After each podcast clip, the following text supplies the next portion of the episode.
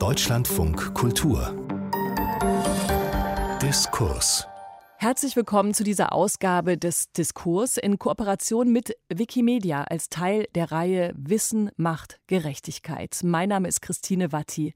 Wir sprechen heute unter der Überschrift öffentliches Geld, öffentliches Gut und ich kann hier gleich mal aus dem Moderatorin-Nähkästchen plaudern.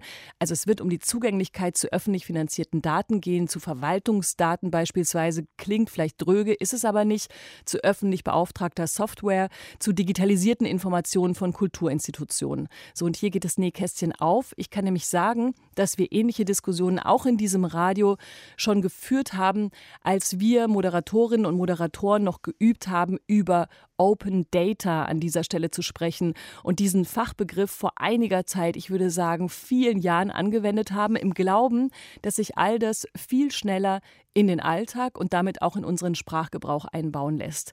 Heute muss ich allerdings feststellen, beginne ich an manchen Stellen wie vor vielen Jahren. Und hätten wir übrigens damals schon von Corona gewusst, wäre das das Beispiel der Stunde gewesen. Da bin ich mir ganz sicher. So, hätte, wäre, viele Konjunktive. Das bedeutet, das ist also eine Diskussion, die lange währt und über deren Stand wir sprechen müssen, über Beispiele und auch über die Frage, warum ist es eigentlich so ein an manchen Stellen eher schwer zu vermittelndes Thema, das ja eigentlich auch eine Gesellschaft in ihrem politischen und in ihrem Teilhabebewusstsein verändern könnte.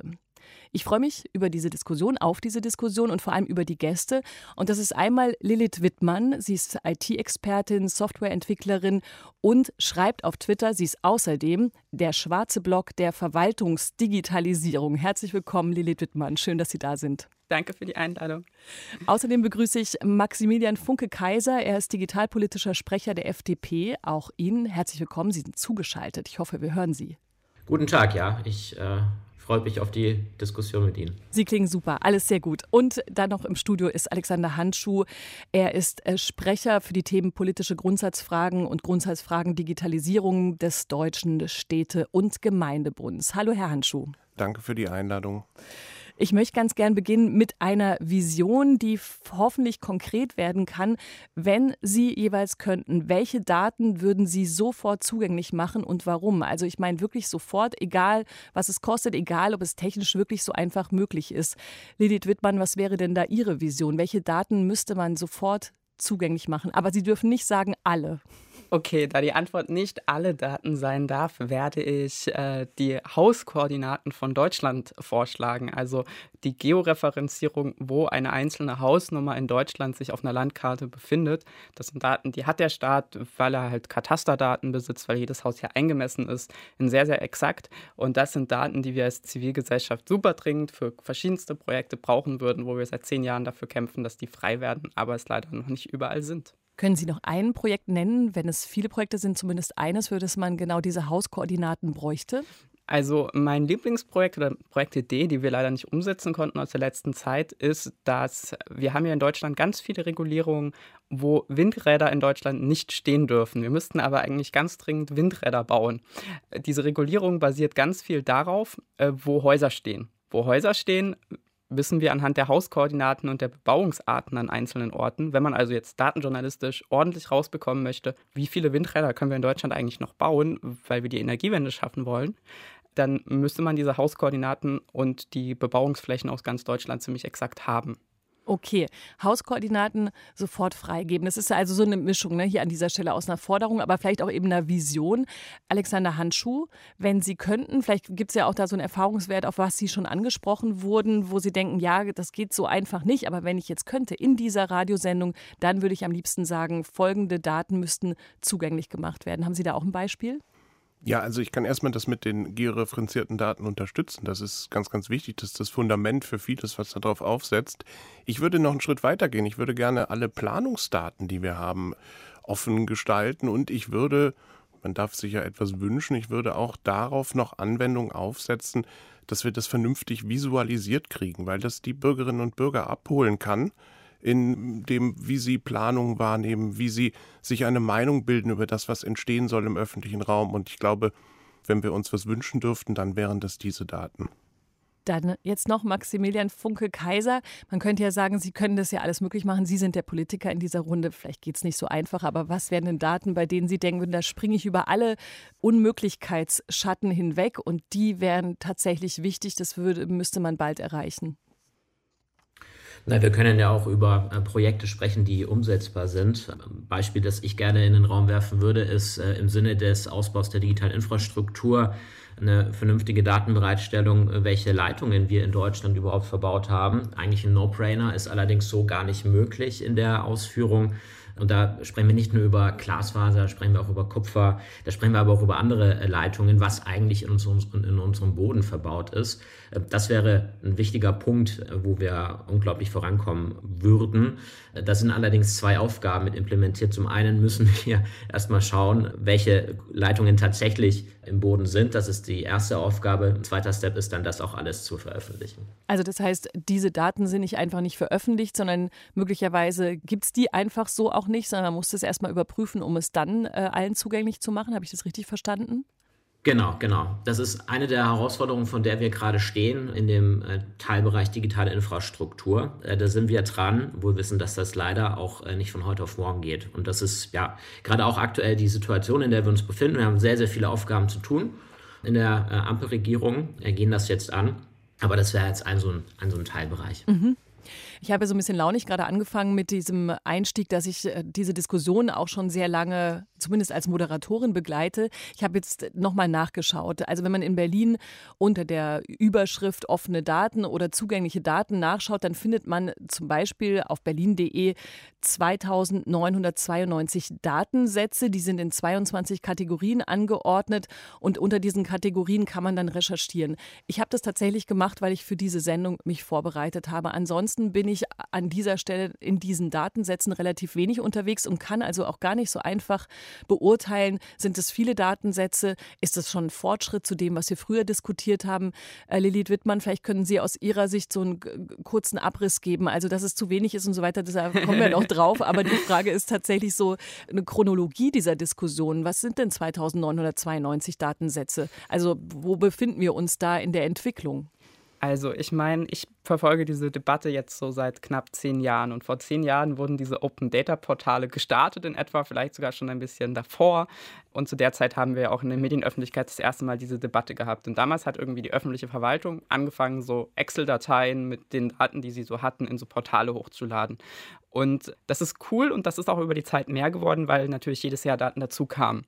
Das Problem ist aber, dass also von der zivilgesellschaftlichen Forderung so Datenportale und wir laden so Daten auf so eine Webseite hoch, immer nur der Ausgangspunkt für offene Daten sein sollte, weil das Ding ist nämlich, dass Daten eigentlich erst richtig spannend werden, wenn wir sie nicht einmal im Jahr oder vielleicht sogar erst nach zwei Jahren mal in so ein Open Data Portal hochgeladen bekommen, sondern Zugriff auf Daten in Echtzeit bekommen. Also sprich, dass die Verwaltung Infrastruktur aufbaut, die uns als Zivilgesellschaft ermöglicht, in Echtzeit Zugriff auf die verschiedensten Daten der Verwaltung zu bekommen, über Programmierschnittstellen zum Beispiel oder über sogenanntes Linked Open Data. Und der Witz ist, das sind Forderungen, die wurden auch in den Medien schon vor genau zehn Jahren genauso gefordert.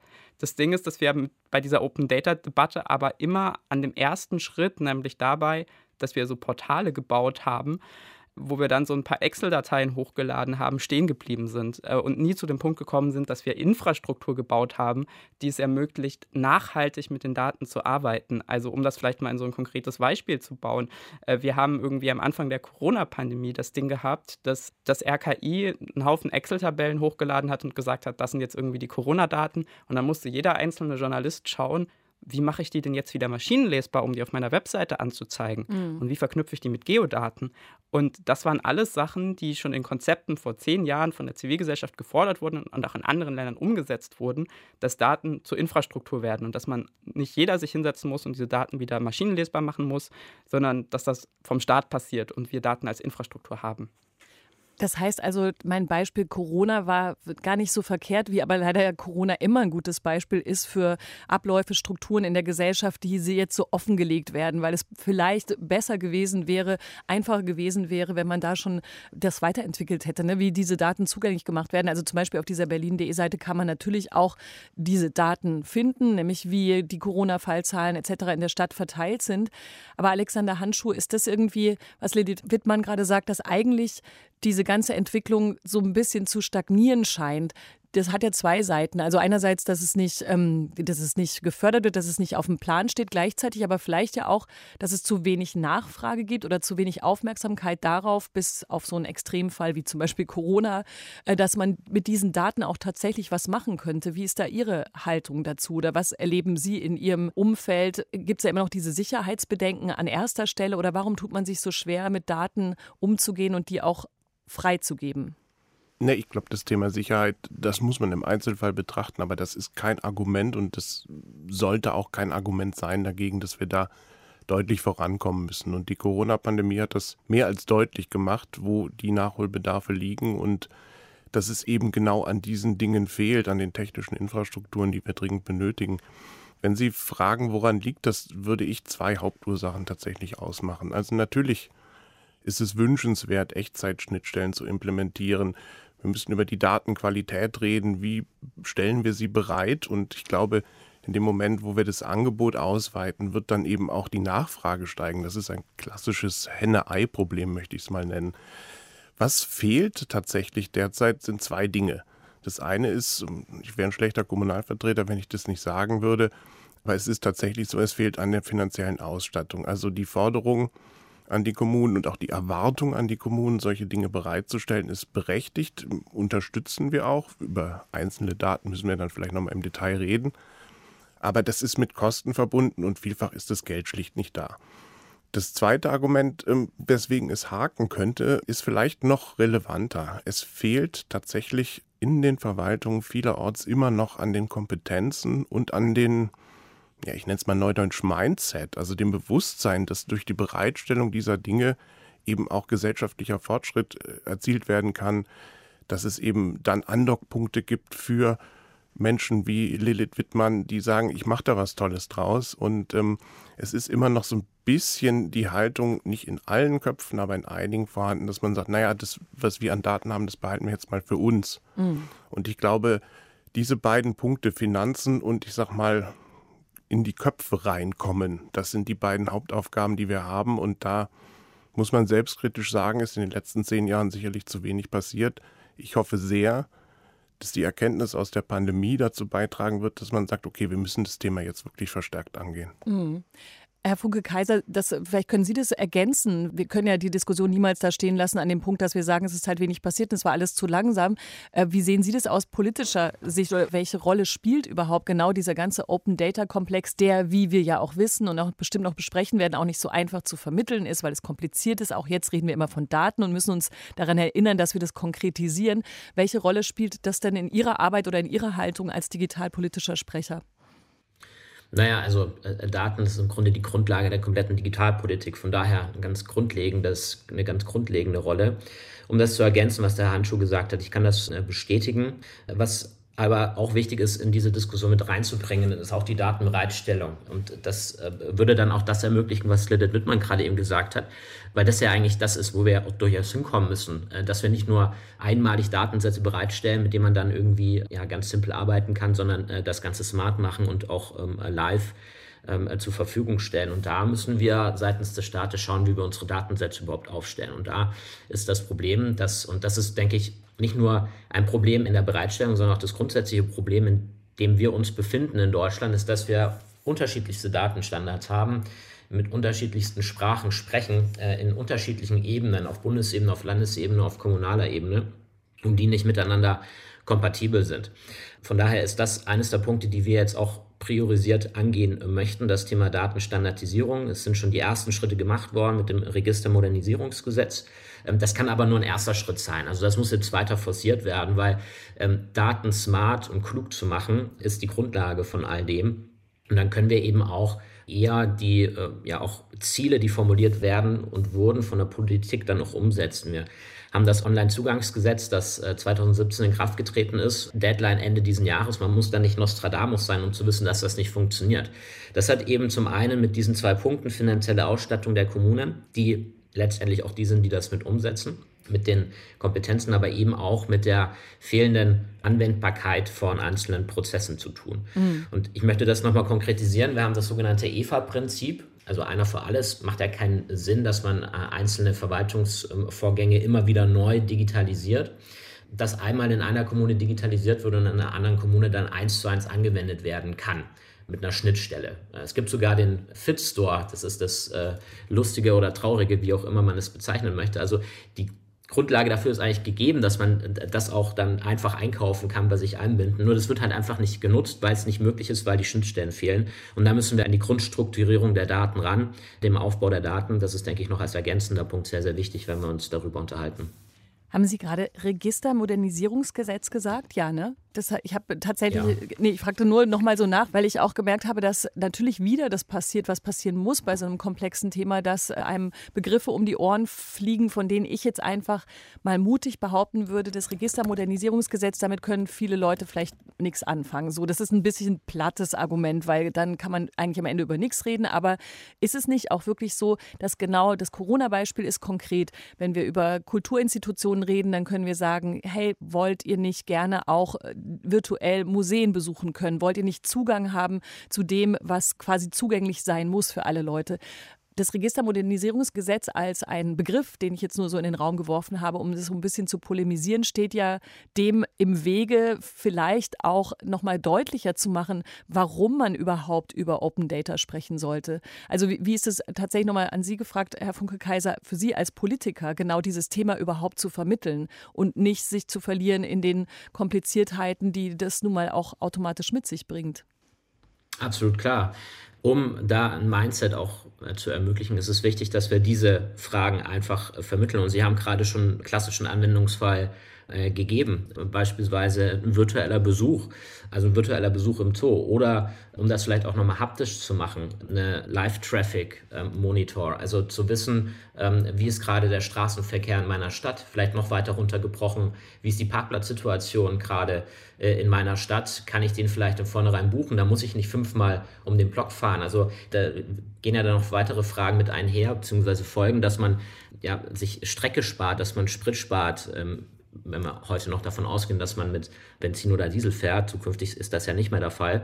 Aber ganz grundsätzlich, natürlich müssen wir in der Politik das konkret runterbrechen. Und es gibt unglaublich viele Fälle, wo, man das kann, weil letztendlich äh, damit ja unser komplettes Leben auch beeinflusst wird. Mhm. Und das sind beispielsweise zwei Punkte, wo man das nochmal runterbrechen kann. Ja, äh, Lilith Wittmann, die gleiche Schwierigkeit gilt natürlich auch, wenn man eher aktivistisch unterwegs ist und versucht mit diesem Thema äh, wirklich was zu erreichen. Also diese Schwierigkeit der Übertragung von einem abstrakten, technisch anmutenden Thema auf das äh, Real Life, in dem wir uns alle bewegen, ist ja wahrscheinlich nicht nur für Politiker und Politikerinnen schwierig, sondern insgesamt und hat vielleicht auch was mit dieser Verzögerung zu tun, in, mit der das Thema hängt. Und ich will wirklich an dieser Stelle, da gehen wir auch nochmal drauf ein, nicht darüber hinwegreden, dass es auch Gründe gibt, warum nicht alle Daten einfach verfügbar sind und so weiter, was auch mit der Handhabbarkeit zu tun hat und mit Sicherheitsbedenken, Finanzbedenken und so weiter. Aber die Grundlage von all dem, was wir hier besprechen, zu vermitteln, wie schwer ist es denn für Sie?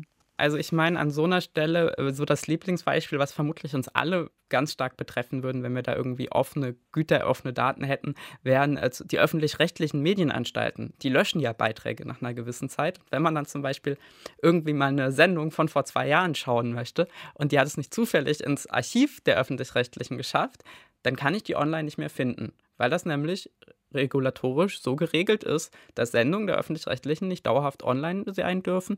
Und deswegen können wir auch die Open Data Sendungen von vor zehn Jahren wahrscheinlich größtenteils heute nicht mehr hören, sondern müssen heute eine neue machen. Ähm, weil sonst könnte man die einfach nochmal abspielen. Und äh, das ist was, das ist ganz konkret, das betrifft mich selbst auch ständig. Oder ein anderes Beispiel ist, dass wir ja, ich fahre super viel öffentlicher Nahverkehr und ich komme dauernd zu spät. Ich bin auch heute hierher zu spät gekommen ins Studio und es würde aber total coole Daten, äh, coole Machine Learning basierte Modelle geben, mit denen man besser vorhersagen könnte, wann man denn mit der Bahn zu spät kommt zum Beispiel. Dafür brauche ich aber die notwendigen Daten.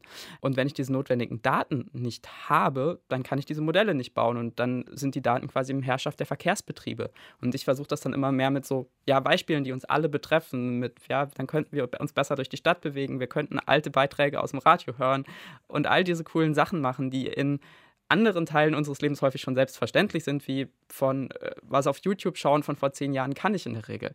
Und das sind super einfache regulatorische Sachen. Und um nochmal auf diesen Punkt zurückzukommen, der Datenbereitstellung, das Ding ist, dass auch das was mit öffentlichem Gut zu tun hat. Denn eigentlich haben wir in Deutschland das Problem, dass nicht zu wenig Geld da ist, sondern dass wir zu viele nutzlose Software auf kommunaler Ebene doppelt und dreifach und vierfach bauen.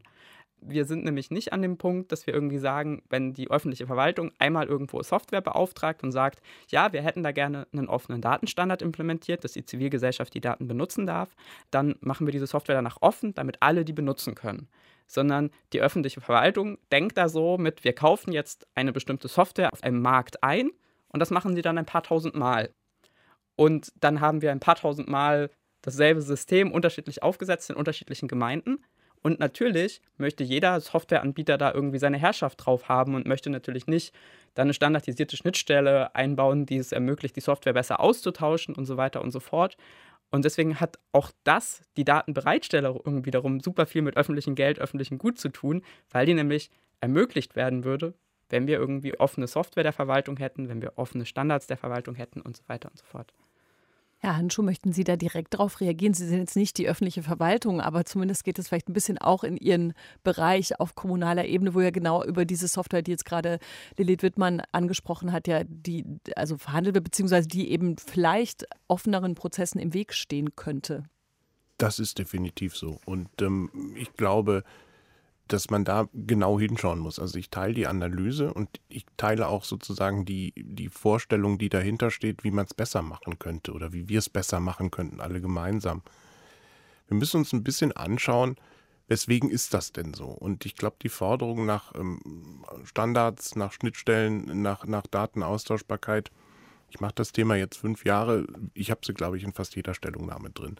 Äh, und es wird immer ganz einfach genickt, wenn man das sagt. Und jeder sagt, ja, das ist richtig und das ist wichtig. Und dann ist die Frage, der Befund von Frau Wittmann stimmt ja, warum passiert es denn nicht? Dann ist es, glaube ich, schon so, dass wir, ohne dass ich Föderalismus-Schelte betreiben will, schon gucken müssen, was ist denn für eine Landschaft entstanden in den letzten 20, 30, 40 Jahren? Und wie sind Strukturen und wie sind Abhängigkeiten und wie sind vielleicht auch wirtschaftliche Interessen ohne dass ich das zunächst mal kritisieren möchte. Aber wir haben es nicht mit einer grünen Wiese zu tun, wo wir sozusagen wunderbar ein ideales Gebäude drauf aufbauen, sondern wir haben es mit einer Struktur von ähm, politischen, von wirtschaftlichen Interessen zu tun. Wir haben es mit einer Struktur von gewachsenen Abhängigkeiten zu tun. Und wir haben es natürlich auch, und da würde ich die Analyse von Frau Wittmann nicht teilen, mit der Frage zu tun, wer finanziert denn diesen notwendigen Umbau? Und natürlich ist es wünschenswert zu sagen, wir geben öffentliches Geld nur noch für öffentliche ähm, Software für Open Source aus. Aber wenn man dann diesen Gedanken nimmt, und da wird Herr Funke Kaiser das auch beobachten und guckt, was ist in den letzten zwei, drei, vier Jahren da passiert, da wird sehr viel von Open Source geredet. Aber ich habe so ein bisschen die Sorge, dass dieser Open Source Gedanke, der ja eigentlich sehr ähm, begrüßenswert ist, nämlich dass man das offen entwickelt und dann auch offen verfügbar macht, dass der so ein bisschen konterkariert wird in Teilen, indem man sagt, naja, wir bauen das jetzt auf Open Source, aber im Endeffekt wird es dann wieder kostenpflichtig als Alternativprodukt angeboten oder ähnliches, weil es eben ein Dauerlauf ist, den wir machen. Wir müssen nicht einmal entwickeln, sondern wir müssen auch sicherstellen, dass dann eben das, was entwickelt wurde, auch kontinuierlich weiterentwickelt, supported wird. Da kommen wir zu dem Thema Sicherheit, da kommen wir zu dem Thema Usability. Und ähm, ich glaube, das dauert einfach einige Jahre, bis das richtig durchsackt und bis wir dann wirklich das auch konsequent denken. Die Erkenntnis ist da, das Bekenntnis ist da. Jetzt muss die Umsetzung noch besser werden. Naja, aber wir führen diese Debatte ja genauso jetzt auch schon seit zehn Jahren. Und um da vielleicht mal das OZG wieder als Beispiel anzubringen. Damit ist das Online-Zugangsgesetz gemeint. Ähm, da werden jetzt gerade zwei Milliarden Euro über wenige Jahre für neue Software ausgegeben. Ende des Jahres sollte eigentlich die ganze deutsche Verwaltung für Bürgerinnen digitalisiert sein. Wir sind gerade bei einem Umsetzungsstand von etwa drei Prozent. Also wir werden das garantiert nicht schaffen. Und da wurde wieder massig kommerzielle Software gebaut, die nicht nachnutzbar ist. Die wurde auch nicht in der Verwaltung gebaut. Da wurde auch keine Kompetenz in der Verwaltung aufgebaut, sondern man hat das wieder den Markt regeln lassen. Und das OZG sah in der ursprünglichen Struktur auch nicht vor, dass da langfristig irgendwie Software weiterentwickelt wird, weder von den externen Herstellern noch von der Verwaltung intern. Und meine Forderung ist da ganz klar, dass wir halt weg müssen von diesen externen Abhängigkeiten, von diesem ständigen Kompetenzabfluss aus der Verwaltung, der uns die letzten zehn Jahre bei Open Data auf demselben Punkt hat stehen lassen. Und hin dazu, dass wir halt massiv in die Menschen, die in der öffentlichen Verwaltung arbeiten, investieren und dass wir auch massiv Softwareentwicklung internalisieren und uns endlich von der ganzen Beratungs- und äh, externen Unterstützungsabhängigkeiten befreien, denn dann kann die Verwaltung auf einmal Systeme bauen, die für sie selbst funktionieren. Und dann müssen wir Systeme nur einmal entwickeln und können da Open Data auch bürgerfreundlich drin äh, vorsehen. Also das Online-Zugangsgesetz, das sieht vor, dass bis zum Ende des Jahres 2022 alle digital fähigen Verwaltungsleistungen auch digital oder online angeboten werden sollen. Aber der Teufel liegt halt im Detail. An einem Punkt, Frau Wittmann, möchte ich gerne einhaken, nämlich das Thema Kompetenzen in den Verwaltungen. Wer wäre ich denn, wenn ich das nicht unterschreiben würde? Das sehe ich ganz genauso. Und das ist ähm, ein Schlüssel zur erfolgreichen Digitalisierung, und zwar nicht nur der Verwaltung, sondern der Kommunen insgesamt. Das geht aber nicht von heute auf morgen. Und ich weiß, dass das immer ein ähm, Argument ist, was nicht so richtig sexy ist, wenn man sagt, es dauert seine Zeit. Es ist aber leider Gottes so. Und ich glaube auch, dass wir Kompetenzen quer durch alle Verwaltungen wirklich stärken und aufbauen und verbessern müssen. Und das geht nur mit konsequenter Änderung der Ausbildung, mit besserer Fort- und Weiterbildung. Und das geht nicht mit einem Fingerschnipp, auch wenn wir uns das wünschen würden. Dennoch ist es richtig, wir dürfen die Kompetenzen nicht auslagern, sondern wir müssen sie in den Verwaltungen aufbauen, damit die Verwaltungen gestärkt werden und damit die Stadt, die Gemeinde, das Gemeinwesen insgesamt gestärkt wird. Und das gilt übrigens auch für Bund und Länder. Ich kann uns jetzt hier nicht alle sehen, weil wir nicht in einem Studio sitzen, aber ich habe kurz überlegt, ob Frau Wittmann bei der Formulierung, das geht nicht auf den Fingerschnipp, möglicherweise zusammengezuckt ist, weil ja tatsächlich so ein bisschen der Vorwurf war, wir reden, wir reden schon lange, die Forderung gibt es schon lange und es dauert jetzt eben noch mal länger. Maximilian Funke-Kaiser, wie ist es denn für Sie? Ich meine, die Ungeduld, die da zu spüren ist und gleichzeitig diese riesige Aufgabe, Herr Handschuh hat es ja gerade formuliert, ne? also der gesamte Verwaltungssystemumbau, diese Open-Source-Fragen, äh, das ist alles so riesig riesig Sicherheitsfragen, Finanzfragen und so weiter. Und dann ja immer noch die Frage nach der, welchen Stellenwert hat es gerade und wie kann man es vermitteln und gibt es genügend Druck sozusagen, da auch was zu tun. Da wird mir zumindest gleich ganz schwach zumute. Wie denn Ihnen? Also mir wird da nicht schwach zumute. Gut. Wäre auch schlimm, wenn es äh, der Fall wäre. Ansonsten sieht es, glaube ich, schwarz aus für Deutschland, äh, wenn die Politik da kapitulieren würde. Jetzt muss man natürlich sagen, die Ampelregierung ist erst seit ein bisschen über 100 Tagen im Amt. natürlich müssen wir uns darüber im Klaren sein, dass ähm, wir uns, wenn wir, wenn wir uns über die deutsche Verwaltung unterhalten, nicht über ein zentrales System ähm, unterhalten mit 1,5 Millionen Einwohnern wie Estland. Das wird immer wieder als Beispiel genommen. Hm, schaut euch doch mal Estland an, die machen das alles toll, was stimmt. Also Chapeau an die Esten.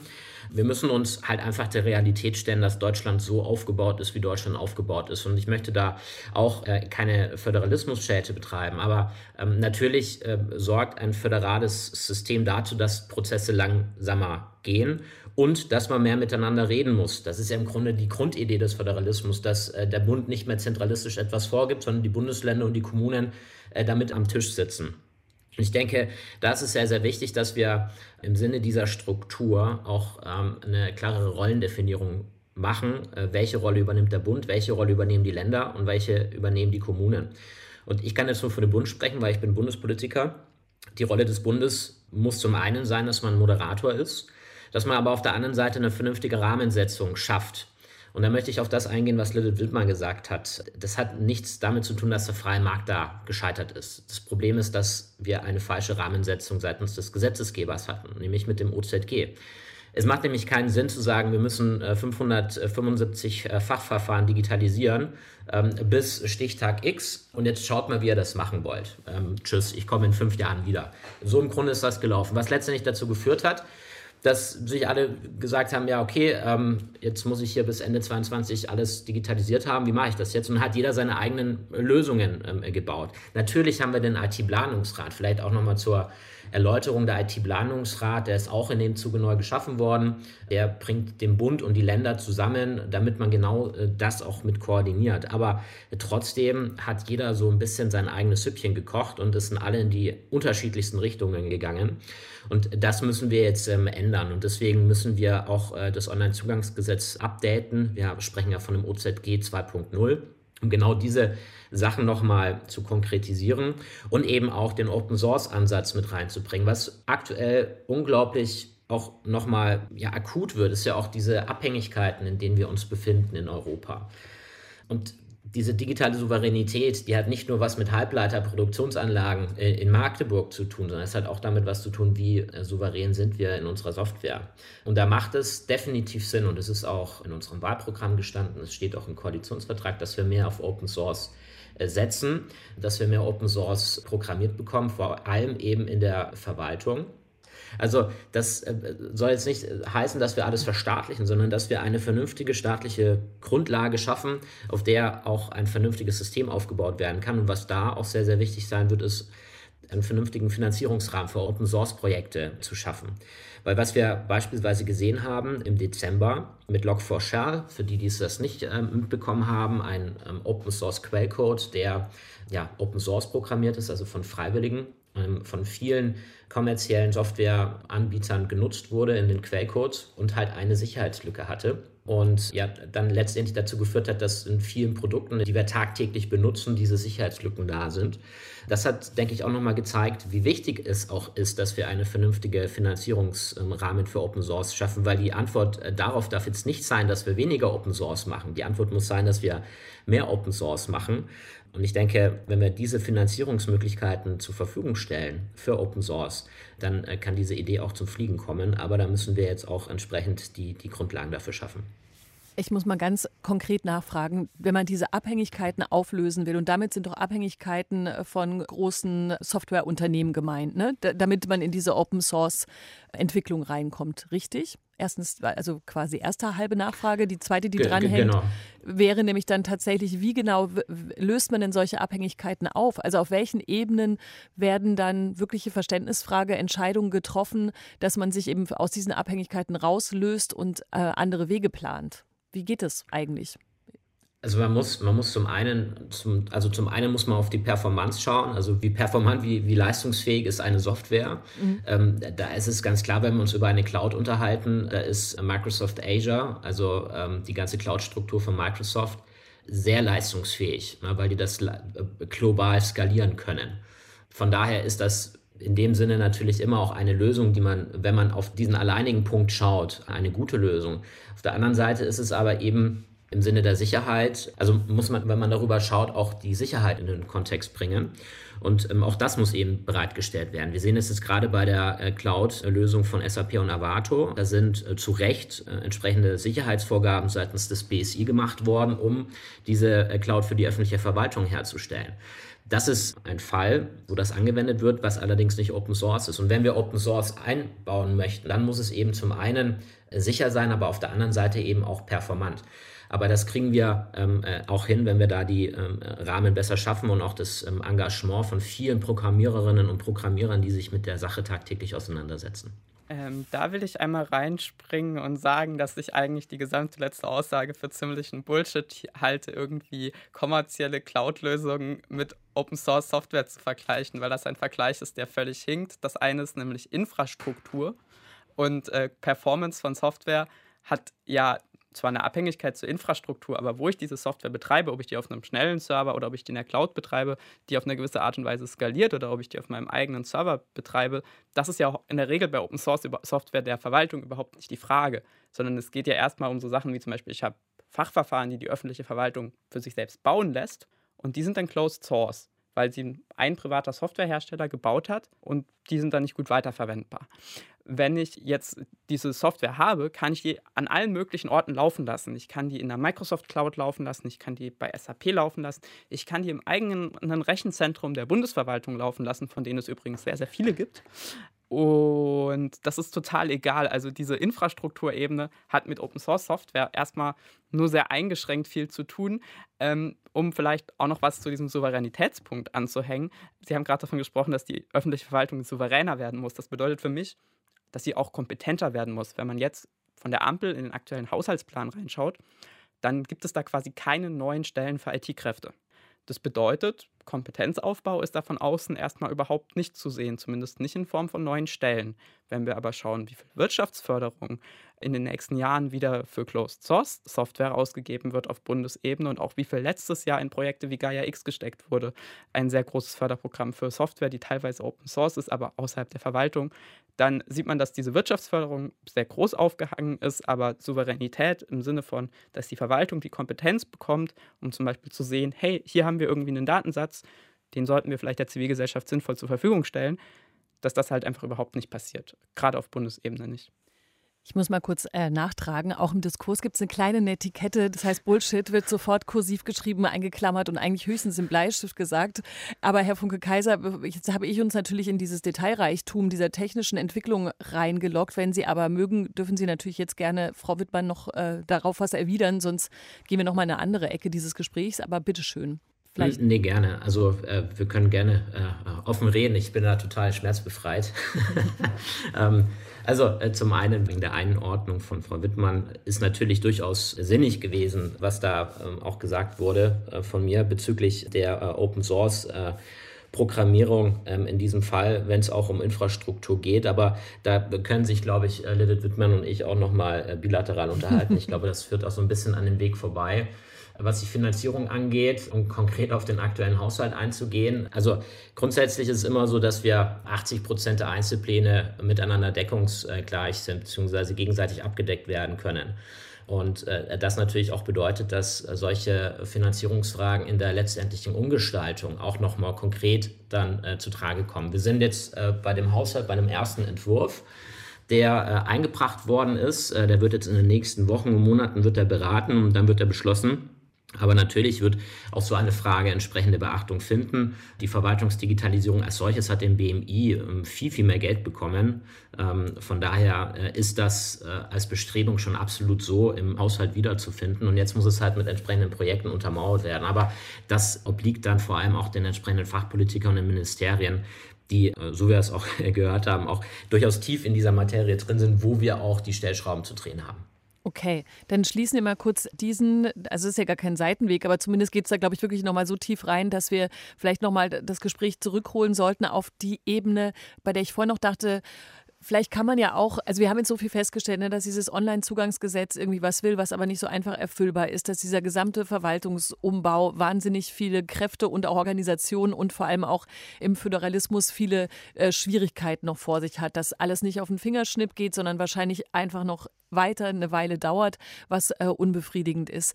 Können wir aber trotzdem noch mal schauen, weil wir jetzt einfach diese vergangenen zehn Jahre so abgetan haben, als da ist relativ wenig passiert. Aber vielleicht gibt es ja doch Beispiele, die zeigen, zeigen, wie Open Data und Zugänglichmachung von Daten gut funktioniert und an denen man sich so ein bisschen festhalten kann, um festzustellen, es funktioniert eben doch. Das Corona-Beispiel ist so plakativ, das hatten wir auch schon.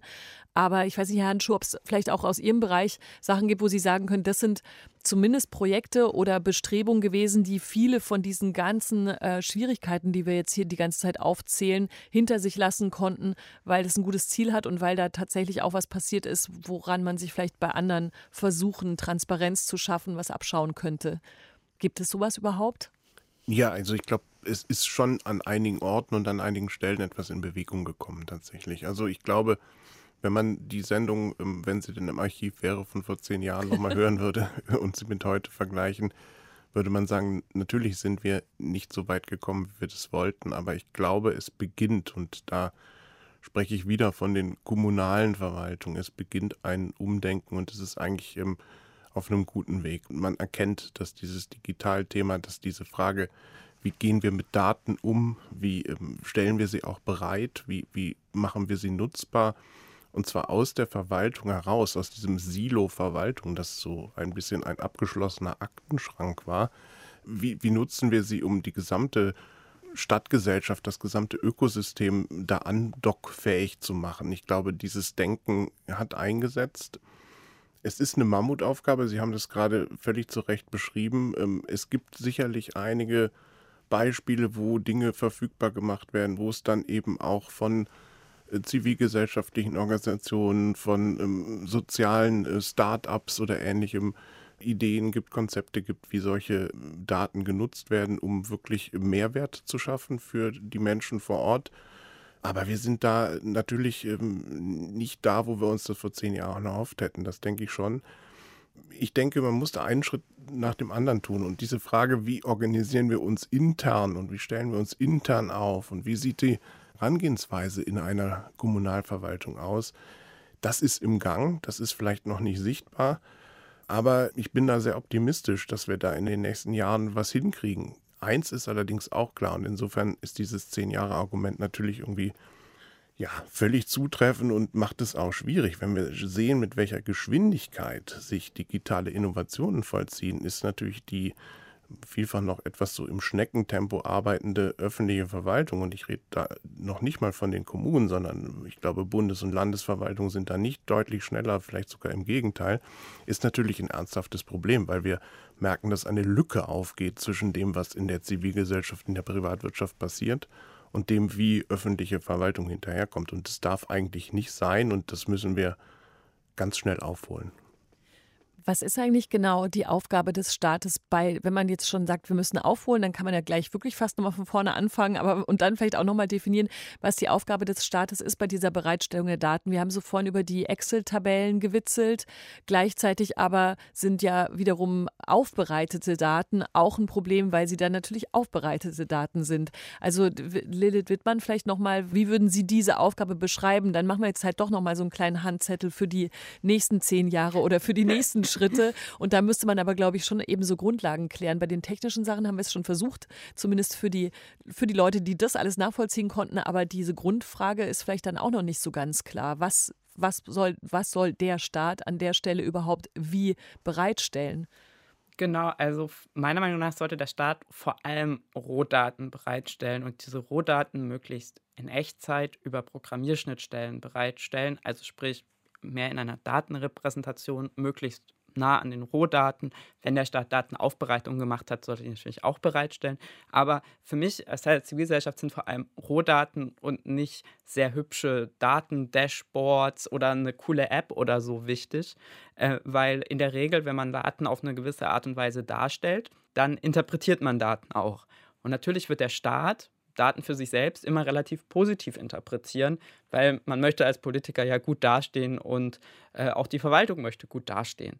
Aber eigentlich sind diese Daten ja wichtig für uns als gesamte Demokratie, weil wir möchten ja irgendwie als Gesellschaft wissen, wie sieht es wirklich aus und wir möchten Journalistinnen die Möglichkeit geben, diese Daten möglichst gut auszuwerten und uns als Gesellschaft ein möglichst gutes Bild über diese Daten zu zeigen und zu zeigen, wo stehen wir eigentlich gerade. Dasselbe gilt natürlich auch für zivilgesellschaftliche Aktivistinnen. Ähm, und deswegen, ja, sind mir diese Dashboards und all diese coolen Visualisierungen, die wir gerade in den letzten Jahren unter der letzten Regierung auf Bundesebene ganz viel gesehen haben, überhaupt nicht so wichtig, weil man da halt gesehen hat, ja, da werden oft Daten so interpretiert, wie sie vielleicht, zumindest objektiv aus meiner Sicht oder aus subjektiv meiner Sicht, nicht wirklich der Realität entsprechen. Und deswegen ist es mir umso wichtiger, ja, nicht bunte Apps und bunte Dashboards zu haben, sondern stattdessen Rohdaten über moderne Programmierschnittstellen. Das Stichwort dazu lautet immer bei uns Linked Open Data, also dass man auch ganz viele dieser Datensätze miteinander verknüpft ähm, und die dann einfach zugänglich macht. Und das sieht man in Deutschland bisher leider fast gar nicht, außer wenn eine hübsche App gebaut wird, dann hat die manchmal eine Programmierschnittstelle, die dann nicht dokumentiert ist. Und dann können wir uns als Zivilgesellschaft dann einfach trotzdem auch heute schon die Programmierschnittstelle dazu klauen, was dann die öffentliche Verwaltung heute noch zumindest manchmal sehr böse macht. Vielleicht ähm, darf ich das, das ergänzen, weil ich glaube, wir brauchen beides. Also wir brauchen das, was Frau Wittmann gerade beschrieben hat, um eben zivilgesellschaftliche Nachnutzung oder Nutzung der Daten möglich zu machen. Aber wir brauchen auch die Aufbereitung, die Visualisierung um Transparenz und Information zu gewährleisten. Ich glaube, die sehr, sehr viele Bürgerinnen und Bürger schätzen eine gut aufbereitete Datendarstellung, einfach weil es ähm, Informationen handhabbarer und nachvollziehbarer macht. Also ich glaube, wir brauchen beides. Maximilian Funke Kaiser, wir brauchen also das von der technischen Seite her und das ist das, was wie die Daten dargestellt werden. Da dürfen Sie natürlich gleich sagen, aus politischer Sicht würde ich aber ganz anders machen, aber vielleicht dann auch noch ergänzen. Wir brauchen aber, glaube ich, schon auch wirklich, würde ich jetzt vermuten, doch noch mal eine andere Aufmerksamkeit darauf. Also wir reden jetzt von der Zivilgesellschaft, aber in der Zivilgesellschaft gibt es Aktivistinnen und Aktivisten, die sich mit dem Thema beschäftigen, aber möglicherweise ja doch noch nicht die richtige Nachfrage. Und man würde an der Stelle immer sagen, aber wie ist es denn in anderen Ländern? Das ist so ein deutsches Ding. Ähm, ich weiß gar nicht, ob man das so einfach machen kann. Dann kommt man eben vielleicht wirklich bei Estland raus und bei kleineren äh, Gesellschaften, bei denen das noch mal anders funktioniert. Aber wie kriegt man denn auch noch mal so einen Fokus darauf, dass es am Ende ja vielleicht doch darum geht, nicht einfach nur ein bisschen gemütlicher durch den Straßenverkehr zu kommen, sondern dass es auch was mit einer Gesellschaft zu tun hat, die sich dann auch verändert, wenn sie mehr Teil hat an verschiedenen Prozessen. Also wichtig wird, dass wir die Bürgerinnen und Bürger da mitnehmen und dass sie, das sagt man jetzt äh, so in der Bubble, die User Experience erleben. Also, ähm, dass denen das Spaß macht die Dinge zu nutzen, die da digital bereitgestellt werden. Deswegen kann ich das auch bestätigen, was der Handschuh gesagt hat. Es bringt natürlich nichts, wenn man Aktivistinnen und äh, Programmierern die Dinge Open Data Linked zur Verfügung stellt, was durchaus Sinn macht. Man muss das natürlich auch für die breite Bevölkerung so anschaulich machen ähm, und darstellen, dass man damit äh, arbeiten kann. Aber es geht ja nicht nur dann um entsprechende Darstellung bei Dashboards, ähm, die durchaus sinnig sein können, wie beispielsweise die aktuelle Corona-Situation, Klammer auf, bis es so weit gekommen ist, dass da vernünftige Daten da sind, war das ein sehr langer Weg, Klammer zu, aber nochmal ein anderes Thema. Hm. Ähm, aber wenn wir das Ganze mal auf eine höhere Ebene bringen, äh, wie wir mit der Digitalisierung vorankommen, dann ist es tatsächlich unglaublich wichtig, dass wir äh, alle mitnehmen und äh, ehrlicherweise auch es auch nicht immer schlechter reden, als es tatsächlich ist. Ich möchte jetzt hier nicht alles schön reden, ansonsten würde ich nicht in der Politik sein, ansonsten hätte ich auch nichts mehr zu tun. Ähm, aber wir, wir dürfen nicht Gefahr laufen, immer alles tot zu reden, zu sagen, Deutschland kann das nicht. Deutschland kann das. Wir müssen jetzt nur die richtigen Rahmen dafür setzen, dass es auch umgesetzt werden kann und eben auch äh, die Rahmen so setzen, dass sie für Deutschland passen. Und das hatte ich ja vorhin schon auch ausgeführt. Und ich glaube, wenn wir das hinbekommen, vernünftige Rahmen setzen, auch das Ganze mit was Positivem verknüpfen und coole Apps, coole Dinge programmieren, äh, die von den Leuten gerne benutzt werden, beispielsweise äh, digitale Identitäten. Ähm, da, da könnten wir aber, glaube ich, auch noch mal mehrere Stunden darüber reden. Wir sind jetzt, glaube ich, schon äh, Richtung Ende. Äh, beispielsweise den Personalausweis, ähm, äh, dann hat man da große Chancen, dass wir auch in der Digitalisierung in ganz Deutschland äh, weiterkommen. Äh, ich warte ja immer noch darauf, dass jemand einsteigt auf mein gesellschaftliches Argument. Also was vielleicht noch so ein bisschen größer ist als dieses, äh, das muss Spaß machen und so weiter, muss es, glaube ich, auch. Das stimmt, weil sonst ist Zugänglichkeit so schwierig oder Leute zu animieren, auch genau diesen Bereich ihres digitalen Lebens zu verstehen. Aber man könnte wahrscheinlich schon auch noch mal drei Sätze sagen zum Thema Barrierefreiheit, Komma, Inklusion und überhaupt eben natürlich eine Gesellschaft anders zu verbinden durch diese zugänglich gemachten Daten und in Klammern noch, ich weiß nicht, ob das überhaupt passt, aber auch die aktuelle Geflüchteten-Situation in Deutschland und damit ja auch wieder viele Fragen, die wahrscheinlich auch mit Datensätzen besser transparentisiert werden. Damit meine ich nicht persönliche Daten von Menschen, die hier ankommen, aber vielleicht gibt es ja da auch Ideen, einen Überblick zu haben, wie sich die Geflüchteten in Deutschland verteilen, was man wo tun kann und so weiter. Dann brauche ich jetzt die Kreativität vielleicht von Lilith Wittmann oder auch natürlich von Alexander Handschuh, weil mir das noch ein bisschen zu klein ist. Also als das schon nochmal klar wird, wir reden schon darüber, dass das auf vielen Ebenen ein Thema ist, was nicht nur, nur dann vielleicht irgendwann ein bisschen Spaß macht oder den Alltag erleichtert. Ja, klar. Also Daten sollten natürlich auch die Grundlage dafür sein, soziale politische Entscheidungen treffen zu können. Also ich meine, ja klar müssen wir uns irgendwie anschauen, äh, jetzt in der aktuellen Situation, ja, wo können wir irgendwo kommen Leute an, wie helfen wir denen, würden wir das irgendwie in Echtzeit sehen? Könnten wir natürlich Menschen, die denen helfen wollen, viel besser miteinander zusammenbringen, Leute äh, an Orte vermitteln und so weiter und so fort. Das sind ja Sachen, die haben wir schon auch vor zehn Jahren gesehen. Das ist ja nicht das erste Mal, dass irgendwie Flüchtlinge nach Deutschland kommen und dass wir diese Debatte irgendwie haben. Also das ist äh, völlig selbstverständlich oder auch, dass wir während der Corona-Zeit Kulturstätten besser hätten zugänglich machen können oder Kulturbestände, äh, ist ja auch völlig klar. Und das ist natürlich nicht nur während Corona, sondern es gibt auch Menschen, die können vielleicht einfach nicht mehr in ein Museum kommen dann sollte das Museum zu denen nach Hause kommen. auch eine sehr alte Idee. ähm, und äh, wir haben ja vorhin diesen Punkt gehabt mit irgendwie öffentlichen Gütern aus den Medien, also sprich öffentlich-rechtliche Medien vor allem. Äh, da ist natürlich das Ding, natürlich sollten all diese Ressourcen öffentlich sein, damit irgendwie LehrerInnen kommen können und sagen können, ja, das ist aber ein total tolles Video, das teile ich jetzt mal mit den Menschen in meiner Klasse gerade, weil das zum Unterricht passt. Und darüber sollten wir halt überhaupt keine Debatte haben müssen eigentlich, weil das das Leben von allen Menschen so viel besser machen würde, wenn wir diese Daten einerseits als Kulturgut hätten, aber andererseits auch, weil diese Daten bessere politische und soziale Entscheidungen möglich machen würden. Also absolut. Also vielleicht darf ich da direkt noch mit zwei Sätzen einsteigen, weil ich glaube, der letzte Punkt, den Frau Wittmann gesagt hat, der ist, der ist ganz, ganz wichtig. Also wir haben durch Digitalisierung, durch Daten, durch digitale Werkzeuge die Chance, sage ich mal, Prozesse insgesamt nachvollziehbarer, handhabbarer und ortsunabhängig verfügbar zu machen. Und ich sehe da ein, als, mit Digitalisierung als Werkzeug ein wahnsinniges Potenzial, über die Arbeit, auch die politische, die demokratische Arbeit in Kommunen beispielsweise besser zu informieren, Andockpunkte zu schaffen, Partizipation zu generieren und damit auch lokale Demokratie zu stärken.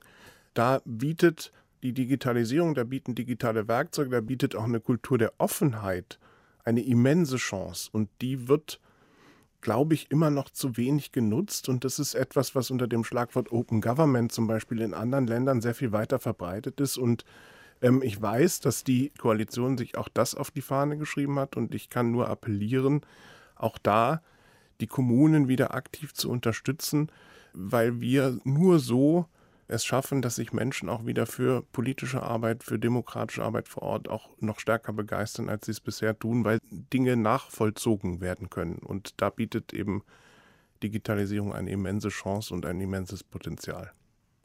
Und wann treffen wir uns jetzt wieder und führen dieses Gespräch nochmal?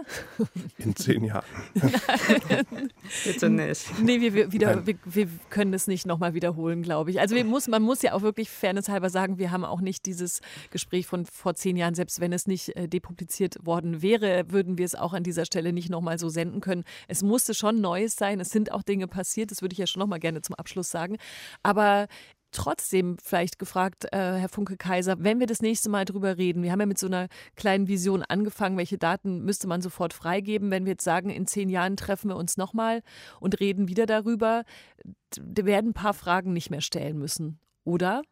Eine Oder-Frage zum Abschluss. Das ist unser erklärtes Ziel. Da werden wir alles dafür äh, jetzt tun, dass wir äh, diese Frage uns nicht mehr stellen müssen und hoffen, dass wir äh, weit vor in zehn Jahren diese Frage nicht mehr zu stellen haben. Herr Handschuh, in zehn Jahren, was möchten Sie dann nicht mehr gefragt werden von mir? Warum das mit der Digitalisierung in Deutschland nicht funktioniert, das möchte ich nicht mehr gefragt werden, sondern sagen können, guck mal, wir haben richtig, richtig aufgeholt, wir haben zum Nutzen der Menschen in Deutschland da eine Menge erreicht. Und Lilith Wittmann, glauben Sie, dass Sie in zehn Jahren immer noch, ähm, wie war es nochmal, der schwarze Block der Verwaltungsdigitalisierung sein müssen oder sich dann einem anderen Thema zuwenden können, weil das alles inzwischen geregelt ist? Oh, oh das wäre schön. Aber um ganz ehrlich zu sein, von, ich meine, ich beobachte ja gerade die Bundesverwaltung vor allem ganz doll und die Kommunen gar nicht so sehr. Von dem, was ich gerade tatsächlich sehe, was passiert, habe ich die Befürchtung, dass ich das immer noch sein muss. Es wäre aber sehr schön, wenn ich dann mit den Daten spielen kann und nicht mehr sagen muss, ich hätte gerne diese Daten, sondern die Daten einfach alle da sind. Ich bedanke mich bei dieser Runde bei Lilith Wittmann, bei Alexander Handschuh und bei Maximilian Funke-Kaiser.